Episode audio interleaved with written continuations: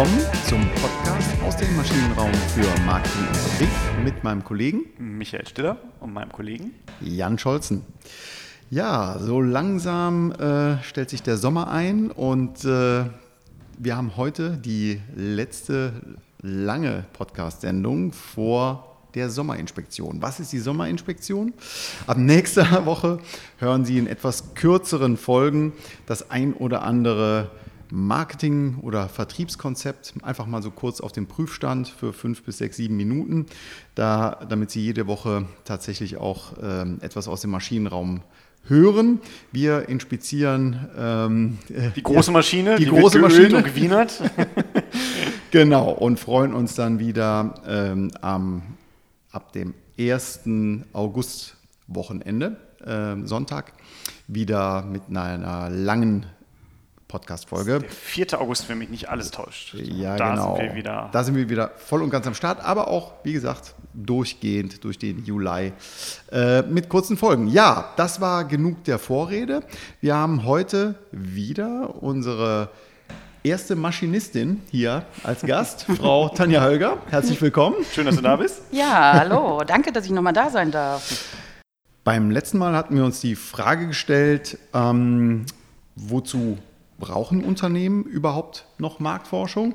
Und da hat Tanja Hölger, Geschäftsführerin von Heute und Morgen, äh, Rede und Antwort gestanden. Und Heute und Morgen, das ist so viel ähm, äh, Ehre, äh, darf ruhig sein. Ähm, Heute und Morgen ist, auch, ist nominiert äh, vom BVM, dem Bundesverband der Marktforscher für den Innovationspreis 2019 mit der Methode Brand Motivation Circle. Also Brand Motivation Circle. Ja, also herzlichen Glückwunsch schon mal zu dieser Nominierung. ja, danke. Gut, ähm, ausgehend von dieser Frage, äh, die wir geklärt hatten, ähm, inwiefern Marktforschung auch heute noch durchaus sinnvoll ist, qualitative und quantitative Marktforschung, haben wir uns jetzt gefragt, ähm, ja, wie wird denn Marktforschung sinnvoll oder wirksam umgesetzt? Du hast ja auch schon mal Micha, die ein oder andere Erfahrung gemacht. Ne? Ja, die, die große Frage ist dann ja häufig, äh, wie nähert man sich dem Thema? Also wir machen mal Marktforschung. Oder mhm. können wir das nicht mit Marktforschung lösen? Äh, ist ja das, was, was äh, so von Kundenseite sicherlich auch bei dir ganz häufig mal aufschlägt. Äh, die Frage ist aber, wie, wie näher ich mich dem, dem Thema? Weil der, ich sag mal, der, der Baukasten der Marktforschung oder der, der, der Werkzeugkasten, der ist ja immens. Es gibt ja wahnsinnig viele Methoden und, und woher, wie näher ich mich denn mit dem Problem? Welche Methode ist die passende für, mein, für meine Fragestellung oder für mein Problem? Ja, also dafür sind wir da.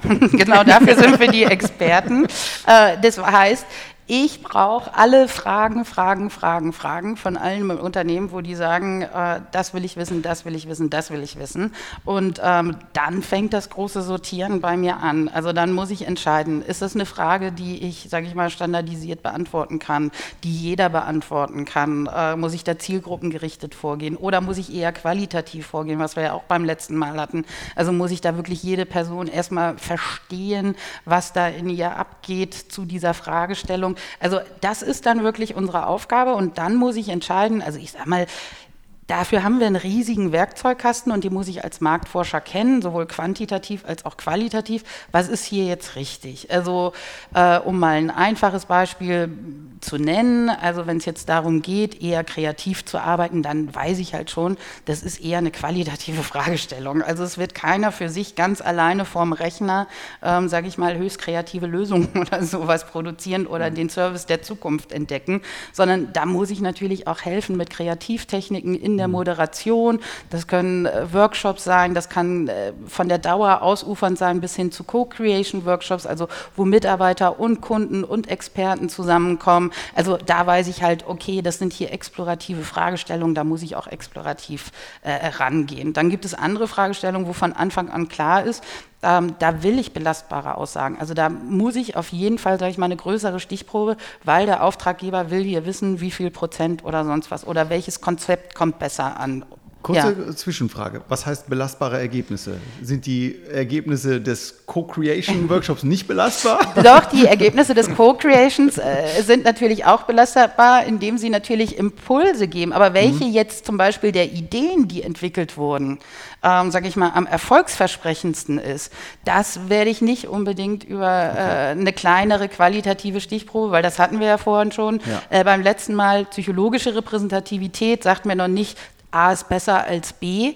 Ähm, das muss ich dann natürlich an einer etwas größeren Stichprobe ähm, evaluieren, wo ich dann sagen kann, okay, jetzt kann ich mit Überzeugung sagen, 70 Prozent Ihrer Kunden möchten lieber, dass Sie die Produktidee weiterentwickeln als diese oder sowas. Ja.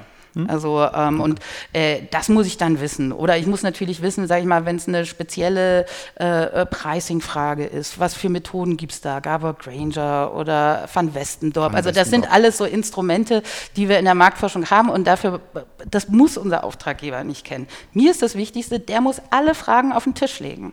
Also der darf, muss da auch ganz offen sein und halt auch sagen, was will er danach beantwortet haben. Und dann ist es eigentlich unser Job als Experten zu sagen, das können wir äh, mit der und der Methode, da brauchen wir das und das Verfahren, da muss ich danach, weiß ich nicht, eine Faktorenanalyse und Clusteranalyse oder eher eine logistische Regression, das ist für den ja egal. Also das ist mein, meine Aufgabe. Ja, aber ist das echt so? Also, das hört sich jetzt gerade so ein bisschen an. Äh, lieber Kunde, lesen Sie bitte nicht das Kleingedruckte. Geben Sie uns einfach mal ganz kurz Ihre Fragen. Also, da sind schon so zwei Themen für, für mich mhm. drin. Das eine ist, häufig, was ich so erlebe, ist, äh, man kommt jetzt auf die Idee, man ringt sich mit dem Kunden durch, hey, wir müssen echt mal irgendwie in den Markt gehen und mal, mal eine Befragung machen. Auf einmal merkt man, es ist wie so ein, so ein Aufatmen in, dem, in, der, in der Organisation und Fragen prasseln von allen Seiten ja. ein. Ne? Also es, dann geht es nicht mehr nur noch um die Kundenzufriedenheit, da geht es auch um die Produkte, um das Pricing, um äh, Servicequalität, um, um alles. Es wäre so Punkt 1, mhm. meist bei mir schon ein kleineres Projekt, um, um ehrlich zu sein. Und Punkt zwei ist, äh, aber lässt du den Kunden dann im Dunkeln? Also sagst du ja, okay, wir haben jetzt die passende Methode für Ihre Frage gefunden. Die heißt übrigens auch äh, Van Westendorp-Befragung. Glauben Sie mir, das passt schon. Nein, also ich glaube, das ist der Unterschied. Äh, ich würde auch immer sagen, wir machen Beratung oder auch leiten Handlungsempfehlungen immer auf empirischen Ergebnissen ab und nicht nach Bauchgefühl. Das unterscheidet uns schon mal ein bisschen ähm, von manch anderen Beratern, die es äh, so in der Welt da draußen gibt. Nein, aber auf die ersten Aspekt möchte ich nochmal eingehen, den du ja auch ganz richtig äh, ausgeführt hast, von wegen auf einmal prasselt alles Mögliche. Auch das gehört natürlich zum Sortieren dazu, zu sagen, okay, das ist überhaupt noch integriert integrierbar oder das sprengt den Rahmen oder ist eigentlich schon eine ganz andere Fragestellung und wäre damit auch schon ein ganz anderes Projekt. Also auch da muss man offen sein, was die Grenzen sind. Ich meine, zweite Grenze, die es auch immer gibt, die haben wir jetzt noch gar nicht angesprochen, ist Timing. Also sehr häufig ähm, heißt es dann, ja, wir wollen das, das, das, das, das alles wissen, aber das brauchen wir in zwei Wochen. Also auch da muss ich dann natürlich sagen, nee, da müssen wir das, das, das, das streichen, weil ich kann nicht in zwei Wochen irgendwie 30 Tiefeninterviews führen, egal wie viele Interviewer ich einsetze und ihnen dann danach auch schon die inhaltsanalytische Analyse machen, plus noch den Bericht und die Ableitung. Also da muss man irgendwie sagen, okay, wie können wir uns die Salami technisch an? Welche Frage ist denn jetzt von oberster Priorität? Meistens braucht man ja auch nicht alle gleich sofort in zwei Wochen. Mhm. Und dann sage ich mal, also das ist halt das ganz Wichtige, dass man am Anfang sich die Zeit Zeit nimmt ähm, beim Briefing, aber dann auch im Kickoff wie, sage ich mal, können wir hier jetzt idealerweise vorgehen? Und das ist dann auch unsere Aufgabe, da den Werkzeugkasten immer aufzumachen. Also und da auch immer wieder zu verstehen, okay, was will der Kunde, was ist eigentlich dringlich, was ist auch fördergründig. Manchmal muss man auch die Fragen hinterfragen, die ein Kunde hat. Also häufig hat sich das ergeben, sage ich mal, dass ein Kunde, weiß ich nicht, ähm, äh, eine Kundenzufriedenheit anfragt, aber eigentlich ging es dann letztlich darum, eine Marktsegmentierung zu erstellen. Ja, mhm. also wenn man da mal tiefer, mhm. äh, äh also nicht jedem fällt das ja auch so einfach gleich äh, auch da seinen Wissensbedarf zu äußern ja. oder so. Da muss man sich ganz viel Zeit nehmen. Und das, ähm, äh, sage ich mal, wir kennen den Werkzeugkasten, wir kennen, glaube ich, jedes Instrument da äh, drin und ähm, wofür das ist. Und das diskutieren wir dann einfach gemeinsam aus. Gibt es denn aus deiner Sicht da Punkte, wo sich ein Kunde gut vorbereiten kann? Also wenn ich mir so überlege, gerade so im Maschinenanlagenbau, da ist selten ein Marktforscher dabei. Äh, häufig kommt ja ganz eh reift die Idee sehr langsam, dass man, dass man Marktforschung ja auch im B2B-Segment äh, durchführen kann mhm. überhaupt. Aber äh, wenn kein Marktforscher dabei ist, ähm, wie bereitest du den oder wie, wie steuerst du den Kunden dahin, dass du ein gutes Briefing hast? Mhm. Ähm, ja, indem ich einfach immer wieder frage, auf welche Fragen wollen Sie von der Marktforschung antworten? Was sind für Sie in Ihrer täglichen Arbeit, sei es als Produktentwickler, sei es als Vertriebsmitarbeiter oder so, Fragen, auf die Sie Antworten haben möchten? Und ein bisschen auch, was sind Hypothesen? Also wo hat man mhm. vielleicht immer bisher auch gedacht, also unsere Kunden sind auf jeden Fall so und so. Oder ähm, für die ist das A auf jeden Fall wichtiger als B. Also wo man mal auch sagt, okay, hier will man auch mal das Bauchgefühl mal abgesichert haben, ja. ob das tatsächlich so ist. Weil ähm, wir wissen ja, nur sehr unzufriedene oder nur sehr zufriedene Kunden äußern eigentlich ähm, ihre Bedarfe oder nehmen Kontakt auf. Aber der große Bauch und das Geld wird ja eigentlich, sage ich mal so, mit dem resignativen Teil da in der Mitte gemacht. Und da ist natürlich ganz wichtig zu wissen, wann kann so eine Zufriedenheit ganz schnell umschwenken in was mhm. Negatives oder in was Positives. Ja. Also und da nähern wir uns an und ich glaube, es wird auch dann, also nur wenn wir Fragen beantworten können und auch vor allen Dingen neue Fragen stellen. Was soll denn danach anders sein? Also was mhm. wollen Sie denn beispielsweise im Marketing optimieren, dass Sie dafür Informationen, also was genau fehlt Ihnen denn aktuell im Marketing, dass Sie nicht jetzt die Marketingunterlage erstellen können? Ja. Also äh, wissen mhm. Sie nicht, wie der Kunde aussieht oder wissen Sie nicht, äh, welche Nutzenargumente von Vorteil sind? Also so nähern wir uns dann da an und unterstützen dann einfach. Und das ist äh, mit der wichtigste Prozess eigentlich einer jeden Studie, damit wir danach, äh, sage ich mal, nicht dran vorbei geforscht mhm. haben oder alle dann da sitzen, oh, das wussten wir schon oder das, meine wichtigste Frage ist ja gar nicht beantwortet oder wie ja. auch immer. Also hier wird das Fundament für den Erfolg oder die Wirksamkeit der, der Marktforschung ja. gesetzt. In einem ordentlichen Briefing. Ich habe zwei, drei Sachen hier aufgeschrieben, so als kleines Zwischenfazit. Also eine Priorisierung der Fragestellung, vielleicht auch so etwas wie Hypothesen, die mhm. äh, oder scheinbar äh, Schein, ähm, wie sagt man, ähm, na, jetzt fällt, fällt, mir das Wort nicht ein. Einfach nur Schein. Einfach nur Schein. Nein, scheinbar offensichtliches, was man. Also Ergebnisse, von, die man erwartet. Äh, genau, äh, Ergebnisse, die man erwartet. Ähm, und hier ist natürlich das Thema Vorbereitung wichtig. Du hast auch noch als dritten Punkt gesagt, äh, Zeit ist äh, hm. gleichbedeutend mit Qualität oder erhöht die Qualität. Auf der anderen Seite ist Zeit natürlich auch Geld. Ähm, und wenn man sich mal zusammensetzt und die Tagessätze rasseln äh, so durch, ähm, das ist ein Zielkonflikt sicherlich auch. Das ne? ist auf jeden Fall ein mhm. Zielkonflikt, aber das ist einer, an dem man nicht sparen sollte. Also mhm. lieber spart man dann, sage ich mal, vielleicht an der Stichprobe und verzichtet darauf, die allerkleinste Subgruppe auch noch differenzieren zu können mhm. oder so, äh, wo ich dann sage, ist das jetzt wirklich wichtig, dass wir jetzt noch wissen, wie 35-jährige Männer im Vergleich zu, weiß ich nicht, 25-jährigen Männern ohne Kinder oder wie auch immer äh, da mhm. ticken. Ähm, da kann man natürlich immer noch viel einsparen im Feld, aber das A und O ist natürlich, wenn man eine Studie durchführt und die danach ein Unternehmen nicht voranbringt oder alle da sitzen und nun, dann ist es natürlich erst recht rausgeschmissenes. Äh, also dann, das ist der Tod äh, der Marktforschung, ja. wenn das passiert. Deswegen ist, sage ich mal, so ein Kickoff und man kann den auch etwas effizienter telefonisch machen. Ich würde aber immer sagen, also an der Stelle sollte man nicht sparen. Mhm. Genauso wie man auch einen guten Fragebogen, sage ich mal, nicht in 24 Stunden äh, fertig haben kann. Da sollten natürlich auch nochmal Fachabteilungen und so weiter drüber gucken, sollten nochmal prüfen, sind aus meiner Sicht alle relevanten Fragen drin. Also ein gewisser Zeitdruck ist gut für ein Projekt, weil es auch meistens äh, auf zu Effizienzeffekten kommt. Aber zu viel Zeitdruck ähm, kann natürlich auch dazu führen, dass äh, nach, am Ende alle irgendwie frustriert sind. Also der Forscher, der Auftraggeber und die, die mit den Ergebnissen arbeiten müssen. Also das wäre traurig.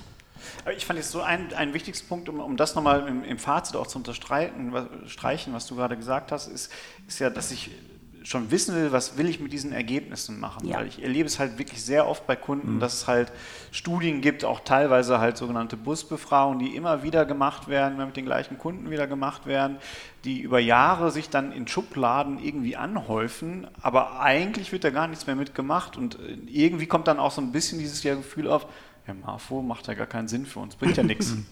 Ja, genau. Mhm. Also dazu darf es nicht kommen. Ja. Also äh, äh man muss, auch, also ich finde, gute Marktforscher ähm, oder, oder sage ich mal, da sehe ich auch unsere Aufgabe ist, auch Fragen zu stellen. Also ich glaube auch manchmal ähm, verzwacken sich Unternehmen vielleicht auch ein paar Fragestellungen, die vielleicht, wo man auch gar nicht unbedingt das Ergebnis haben will. Aber auch da müssen wir natürlich helfen, dann jemanden dahin. Das ist nicht nur so, sage ich mal, auf der Oberfläche oder dann ähm, sage ich mal, ja, ist alles nice to know und sind ja auch schöne Geschichten und wir wissen jetzt ein bisschen mehr ähm, wie Isolde eigentlich denkt und dass die ja irgendwie so glücklich äh, äh, mit unserer Lösung ist oder so, sondern dass man auch unbequeme Themen angeht, dass man halt mhm. auch sagt, ähm, gut, wo, wo knirscht es hier und haben Sie auch schon mal die und die Aspekte beleuchtet? Haben Sie das auch schon mal im Vergleich zu Ihrem größten Konkurrenzprodukt zum Beispiel mal betrachten lassen von einem Kunden? Ja, also, dass wir da auch nochmal, wie können wir das da auch, sage ich mal, an vielleicht auch so Schmerzpunkte, Triggerpunkte oder so rankommen? Das sind nicht per se Fragestellungen, wo jeder Auftraggeber gleich sagt, hip hip hurra, äh, das wollten wir schon immer mal wissen. Ja. Mhm. Aber da kann man natürlich auch sagen, also ich meine, letztendlich entscheidet der Auftraggeber, ihn soll die Marktforschung voranbringen. Also ich kann keine Studien, ähm, äh, sage ich mal, aufzwingen, aber ich kann natürlich helfen bei diesem Reflexionsprozess und kann mhm. halt sagen, gut, ist das dann schon mal beleuchtet worden. Und ganz wichtig ist auch, dass uns gesagt wurde, wozu liegen schon Erkenntnisse vor. Also ich finde, man muss auch nichts doppelt und dreifach untersuchen. Ne? Mhm. Also auch da finde ich, äh, bin ich durchaus für eine Effizienz und auch äh, Akzeptanz von Wettbewerbserkenntnissen. Also ich muss nicht alles selber erfragt haben. Also, sondern dann frage ich lieber, was ist noch offen geblieben nach der mhm. Studie? Und meistens gibt es Fragen. Ähm, ich finde diesen Umsetzungsgedanken, den muss man gleich noch mal ein bisschen äh, vertiefen. Den finde ich nämlich zentral wichtig, weil sonst äh, bekommt, äh, verkommt äh, Marktforschung zu so einer Fingerübung, wie du es gesagt hast, hier immer wieder die gleichen Fragen gestellt. Das ist äh, dann für die Schublade und das wäre schade. Ne? Ähm, was ich aus eigener Erfahrung, bevor wir zur Umsetzung äh, gehen, äh, leider beobachte, ist dieser sogenannte Hindsight-Bias. Also ähm, Erwin Grosche, ein, ein, ein ähm, äh, Kabarettist, glaube ich, äh, ist er, hat man gesagt, im Nachhinein war die Zukunft doch sehr vorhersehbar.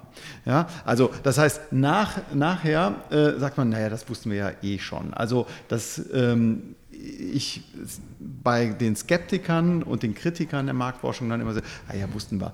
Wie geht ihr damit um? Oder gibt es mhm. da, gibt's da mit äh, ja, es das gibt Argument oder gibt es eine Technik, wie man das äh, vermeiden kann? ja, also ich vermeide das äh, insofern immer gerne, dass ich entweder ähm, dem Plenum oder auch der Geschäftsführung vorher die Fragen stelle, was die glauben, was überhaupt äh, geantwortet wurde. Mhm. Ähm, also man und die uns das dann auch äh, zuschicken, weil man kann dann sehr schön sagen, okay, da hatten sie auch ein gutes ähm, Gefühl für, weil ich sage mal, nicht alles ist ja mega anders, als ah. man bedachte, dass vielleicht, äh, sage ich mal, der Kunde tickt. Aber manches überrascht überrascht doch eigentlich immer. Und äh, da kann man halt sehr schön dieses Auffangen von wegen, ja, wussten wir ja alles schon. Also da mhm. kann ich ja sogar empirisch zeigen. Also Sie hatten alle gedacht, das wäre hier nicht so wichtig ist aber super wichtig für die Kunden. Und was ich aber auch manchmal schön finde, ist gerade bei, sage ich mal, bleiben wir bei dem Beispiel Kundenzufriedenheitsbefragung, auch mal Mitarbeiter einschätzen zu lassen, also die, die auch am Kunden dran sind, was glauben die denn, wie wir bewertet wurden. In der Regel ist es so, also fast immer bisher in der Vergangenheit, dass die Mitarbeiter deutlich kritischer sind ja. als die mhm. Kunden. Mhm. Und das kann natürlich auch nochmal so ein Selbstbewusstsein in so einem Unternehmen geben, ne? zu zeigen, hey, ihr müsst euch gar nicht so klein machen, klopft euch mal auf die Schulter. Also die Kunden finden schon, und dass ihr, weiß ich nicht, super erklären könnt oder ähm, an der und der Stelle eigentlich einen tollen Service bietet oder so. Also und auch so kann man das vermeiden, dass man dann danach so diesen Effekt hat, oh, wussten wir schon alles, weil mhm. es klaffen eigentlich immer an irgendwelchen Stellen Unterschiede auf. Und dafür, wie gesagt, da bleiben wir nochmal beim Auto, was wir beim letzten Mal hatten. Abblendlicht zeigt mir schon was. Also ich kann ja die Straße erkennen, wenn auch nur zehn Meter. Mit dem Fernlicht kann ich halt noch weiter gucken, ja. Also und ich sehe vielleicht ein paar neue Dinge, aber trotzdem sehe ich natürlich auch das, was weiterhin vor mir liegt und was ich schon mit dem Abblendlicht gesehen habe. Mhm. Also. Okay, super. Ja, kommen wir zur Umsetzung. Ähm, also, wir sind ja bei der Wirksamkeit ähm, von, von Marktforschung. Zahlen, Daten, Fakten, vielleicht auch Geschichten sind schön und gut und äh, augenöffnend, aber am Ende des Tages ähm, geht es ja nicht nur darum, ähm, Zahlenkolonnen zu erstellen, sondern eben jetzt vielleicht auch eine Veränderung anzustoßen oder ja. ein weiter so kann ja auch eine äh, kann ja auch eine, äh, eine Möglichkeit sein. Ja, das oder? kann auch eine Möglichkeit mhm. sein. Ähm, nee, das finde ich auch ganz wichtig. Also ich finde gute Marktforschung oder auch bei einem Projekt, ähm, also und auch im Angebot versuchen wir das immer schon darzustellen, ist zum einen, dass wir erstmal keine Datenwüste abliefern. Also man danach nicht mit einem 250-seitigen Bericht äh, und, und den Zahlen alleine da sitzt, sondern dass wir natürlich schon nochmal Erkenntnisse liefern. Und wenn ich die Fragen vorher kenne, kenne, da muss ich auch, sage ich mal, den Mut haben, jede Frage danach beantworten zu können, weil mhm. ansonsten habe ich ja irgendwas falsch gemacht. Also mhm. und äh, da sind wir nochmal bei dem Punkt, muss der Kunde jetzt unbedingt wissen, was eine Faktorenanalyse ist oder nicht? Ja, das kann er, wenn er möchte. Aber ich sage mal, für den Erkenntnisgewinn finde ich es jetzt gar nicht so wichtig. Also ja.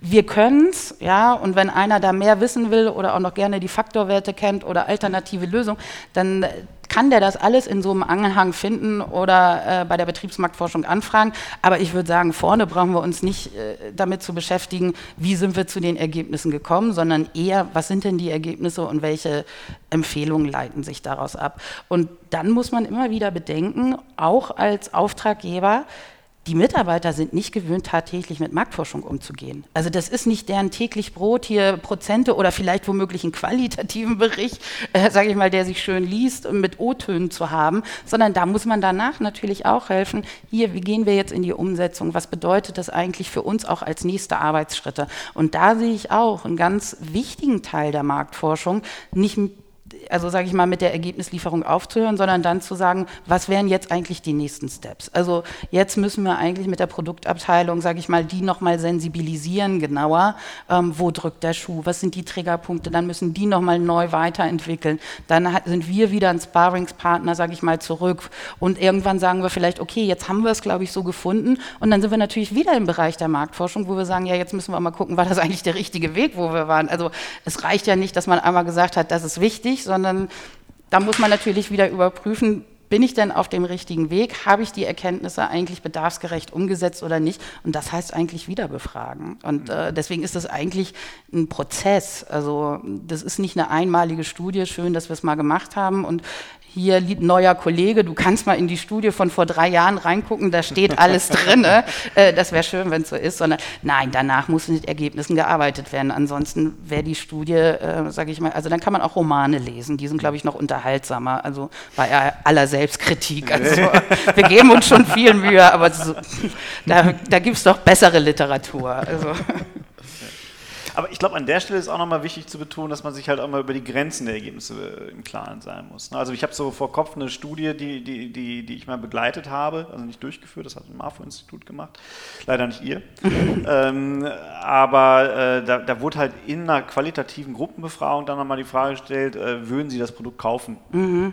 So, und dann haben vier von zehn gesagt ja, also war es auf einmal eine 40-prozentige Kaufwahrscheinlichkeit. Ja. Äh, so. Und ich glaube, da ist aber auch nochmal wichtig dann zu pointieren, zu sagen, wie, also da sind wir wieder bei dem Wort belastbar, ne? also mhm. was kann ich denn jetzt mit den Ergebnissen wirklich anfangen? Mhm. Nee, auf jeden Fall. Und das heißt für mich aber auch genau mit solchen Ergebnissen nicht alleine lassen, sondern dann auch die entsprechende Interpretation dazu liefern, warum sowas immer überschätzt ist. Ich sage mal, man muss ja auch immer bedenken, wenn es sogar noch ein Vertrieb, also ein erklärungsbedürftiges Produkt ist, ja, also was von Vertriebspartnern jetzt irgendwie verkauft werden muss, da kann ich ja nie und nimmer, sage ich mal, schon berücksichtigen, wie gut wird der Vertrieb das eigentlich, sage ich mal, dann dem Kunden auch erklären. Also ein schönes Beispiel ist immer die Riester-Rente. Also das Produkt war gut, der Vertrieb hat es, äh, sage ich mal, verhindert, weil aus mehreren Gründen. Die Provision war schlecht, er hat selber nicht verstanden, aber ähm, ich sage mal, es wurde noch nie so viel Marketing für ein Lebensversicherungsprodukt gemacht, dass Kunden selbst zu ihrem Versicherungsberater gegangen sind und gesagt haben, ich will eine Riester-Rente. Also das gab es ja nicht, dass hm. Kunden gesagt, haben, ich will jetzt unbedingt eine Lebensversicherung, sondern nein, die haben irgendwie gelesen, der Staat gibt mir Geld ja, und äh, das ist doch gut, also der Staat beteiligt sich daran, ja, und so teuer ist das eigentlich. Also ich sag mal, alle Argumente wurden gut getriggert bei den Kunden. Die haben auch auf einmal gesagt, finde ich toll, will ich haben. Und dann hat der Vertrieb gesagt, na, also eigentlich ist ja so eine klassische Leben oder vielleicht sogar so eine Kapital, also die auch am Kapitalmarkt investiert, ja viel besser und so. Also, weil hm. klar, Vertrieb ist auch immer irgendwo Provision und da wurde nicht dran gedacht. Punkt. Also da hätte ich vorher auch gesagt, das verkauft sich wahrscheinlich aus Sicht der Kunden wie geschnitten Brot, aber nun kaufen die wenigsten irgendwie, sage ich mal, gerade auch nach Lebensversicherung im Internet. Es hat sich jetzt schon etwas gewandelt. Wir reden mhm. ja auch von einem Produkt, sage ich mal, was vor, weiß ich nicht, 15 Jahren auf den Markt kam oder so. Aber ich muss beim Produkt oder Produktpotenzialen immer alle Randgebiete, ich muss die Wettbewerberprodukte natürlich berücksichtigen. Das habe ich ja noch gar nicht, wenn ich eine Attraktivität eines Produktes abfrage. Also das ist ja nur spontan, käme das für mich in Frage oder nicht, wenn der Preis stimmt, so ein bisschen. Ja. Also ich kann so ein bisschen die Likeability, aber Potenziale muss ich ganz anders berechnen. Also da muss ich natürlich Wettbewerb berücksichtigen, da muss ich auch in irgendeiner Art und Weise Vertrieb berücksichtigen, wie ja, genau, stark steckt der denn auch dahinter, steht der dahinter, würde der zum Beispiel dieses Produkt überhaupt pushen aus seinem Portfolio, ja, also kann ja sein, dass der sagt, schön und gut, aber ich verkaufe lieber weiterhin die Heim und Hof oder so. Mhm. Ist natürlich das Thema Incentivierung oder äh, Zielsetzung, was sind die Vertriebsziele, äh, zentral da sollte man vielleicht auch mal einen Podcast zu machen, fällt mir gerade Sehr gut. ein. man kann aber natürlich, und das darf man auch nicht vergessen, Vertriebe motivieren mit positiven äh, natürlich Feedbacks der Kunden. Ja, also häufig ist es natürlich, dass Vertriebe erstmal nur die Einwände sehen. also ich bin ja oft genug auf Jahresauftaktveranstaltungen, da steht dann der Marketingleiter, macht, uh, wir haben jetzt das und überhaupt. Und der Vertrieb, also ich stehe dann unten irgendwie so im Plenum und der Vertrieb sagt, nein nein, das, äh, das wird mein Kunde schon gar nicht und überhaupt, das floppt und so. Und wenn man dann aber sagt, nee, wir haben auch Marktforschung gemacht und das und das sind die Hauptnutzenargumente und so, dann geht ein Vertrieb auch ganz anders auf die Straße. Also auch für den ist es manchmal gut, sage ich mal, den mit Marktforschungserkenntnissen auszustatten. Also das sollte nicht nur was der obersten Riege sein, ähm, die dann da still und heimlich die Erkenntnisse hat, sondern sowas muss auch durchs ganze Unternehmen getragen werden, gerade positive Ergebnisse. Ja, dann sind wir bei dem Thema Umsetzung aus meiner Sicht soweit durch. Was wären denn so klassische No-Gos in der, äh, in der Marktforschung? Wo, was, ist, äh, was gilt es auf jeden Fall zu vermeiden? Also ich glaube, eine Sache, ähm, ich, ich, möchte jetzt nicht dir die Antwort wegnehmen, aber äh, was mir eben, äh, was aber ich, ich mach's einfach. Ich ja, einfach. ich bin gespannt. Ich habe noch gar keine. Nein, der, der, der, Punkt ist, also man priorisieren, das ist positiv gesagt oder hypothesengestützt vorgehen. Nie, man darf nicht alles wollen. Das, das ja. wollte ich sagen. Ja, also das wäre so ein klassisches No-Go, ähm, um einfach ähm, die Marktforschung wirklich zu einem Erfolg zu führen, sollte man dieses No-Go vermeiden. Aber ja, was gibt es was gibt's sonst? Es gibt natürlich auch sowas wie methodische Artefakte. Also ich sage mal zum Beispiel, wenn man Wichtigkeiten abfragt das machen wir schon lange nicht mehr, mhm. weil das ist natürlich auch eine Überforderung der Person. Also sowas ermitteln wir indirekt statistisch, ohne jetzt da ins große Detail zu gehen, weil wenige können das sagen. Also bleibt mal jeder bei seinem Beispiel, sage ich mal, Mitarbeiterzufriedenheit. Da kann keiner sagen, ist es jetzt wirklich wichtiger für mich, dass ich mich mit meinem Kollegen richtig gut verstehe oder sage ich mal, dass die Sekretärin, ähm, äh, sage ich mal, mir äh, zuarbeitet oder dass mein Chef mir ein Lob gibt. Also das würde jedem schwerfallen, da zu sagen, was ist jetzt eigentlich für mich wichtig. Ähm, das wäre zum Beispiel ein klassischer Fehler, weil wir merken dann immer die Anspruchsinflation, alles ist natürlich wichtig. Ja, es klar. gibt ja nichts, also genauso wie beim Produkt, wenn ich sage, ähm, wollen Sie, äh, dass das noch Feature noch dran ist? Ja, also ich sag mal, ähm, dann, das sind so klassische Fehler, die man natürlich machen kann, ähm, weil einfach das auch zu viel Interpretation führt. Mhm. Also zum Beispiel, äh, mein Lieblingsbeispiel ist immer, alle Auftraggeber haben immer Angst, Gehalt in einer Mitarbeiterbefragung abzufragen, weil die immer sagen, es wird ja eh am schlechtesten bewertet und ist wahrscheinlich das Allerwichtigste. Dann sage ich, ja, wenn man das direkt abfragt, äh, wird das wahrscheinlich auch so kommen, weil keiner würde natürlich sagen, sein Gehalt ist unwichtig. ähm, wenn wir aber das indirekt statistisch ermitteln, wie wichtig das überhaupt für eine Bindung im Unternehmen ist und ähm, ob man den Arbeitgeber weiterempfiehlt und ob man gerne zur Arbeit kommt, dann sehen wir immer, dass es mindestens 20, 30 Kriterien gibt, die sehr viel wichtiger sind als Gehalt. Also, und das relativiert natürlich auch nochmal so ein bisschen. Und ja. ähm, das ist schon wichtig, dass man solche Fehler zum Beispiel nicht macht. Also es hat sich einfach einiges getan oder einfach nicht auch sagt, hier Produkt A, B und C und jetzt kann ich danach sagen, wenn ich nicht den restlichen Wettbewerb, äh, das ist auf jeden Fall hier 40 Prozent, äh, wird das äh, von allen Kunden gekauft gekauft oder so, wäre auch eine klassische Fehlinterpretation ja. und No-Go. Äh, und alle kommen danach zu mir an und sagen, äh, wir haben mal gerade einen Marktanteil von 2% erreicht oder so. Also, ähm, ja, also da, da muss man einfach auch die Grenzen aufzeigen. Also das ist wichtig. Also man muss auch sagen, was schafft man? Und genauso, weiß ich nicht, ein Stichwort, wir hatten es ganz zu Beginn, Innovation. Also da muss man einfach auch mutig, also wenn es um Innovationsprozesse oder Kunden oder Experten oder auch Delphi-Befragung oder sonst, da muss man immer sagen, das ist mutig, da reinzugehen, weil es ist ergebnisoffen. Also ich kann ja nie garantieren, okay, danach kommt eine Hammer-Innovation ja. raus. Ich kann nur sagen, ich habe das fachliche Repertoire, sowas gut zu moderieren. Ich habe den nötigen Werkzeugkasten, Kreativität, sage ich mal, ein Stück weit mehr zu stimulieren. Aber was am Ende rauskommt, also ich kann leider noch nicht Gedanken lesen und auch keine Garantie für Ergebnisse geben. Okay. Aber es lohnt sich, das mal zu machen. Es gibt viele Aha-Erlebnisse. Hört sich spannend an. Das Orakel von Delphi. Genau. Ähm, vielleicht zum Abschluss noch eine Frage. Ähm, so etwas äh, eine Steilvorlage, aber was würdest du sagen, woran erkennt man ein gutes Marktforschungsunternehmen? ich finde gar nicht, dass das eine Steilvorlage ist. Ich finde die ganz schön schwierig. Also eigentlich natürlich fast immer erst am Ende eines Projektes, aber wahrscheinlich geht es ja darum, wie kann ich das vorher ein bisschen abchecken.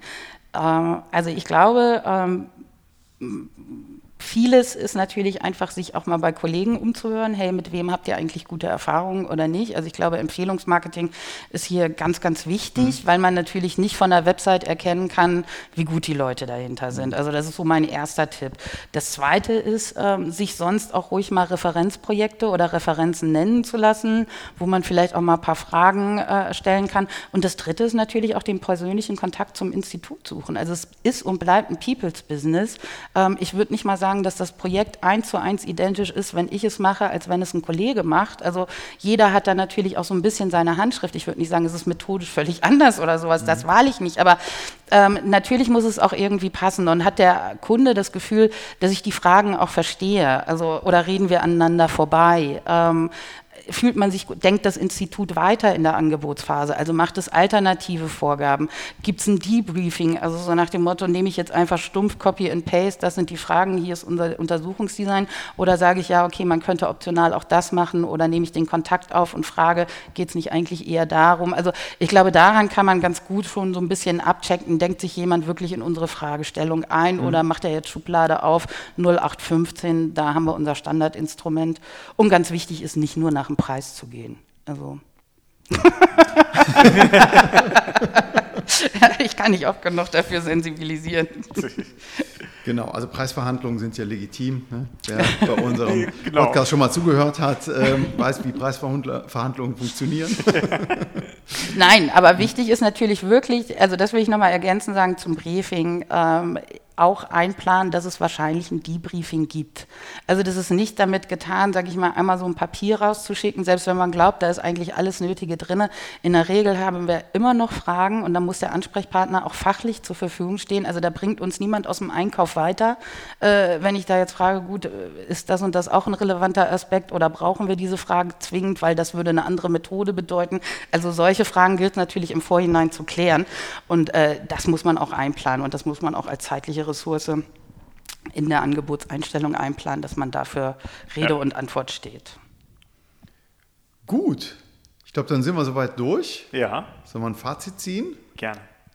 Okay, also es beginnt mit Prioritäten setzen, Hypothesen formulieren, sich auch Zeit nehmen, trotz Zeitdruck Zeit nehmen, eben äh, um die Fragestellung zu klären und eben das Briefing. Ne? Das ja. war das A und O.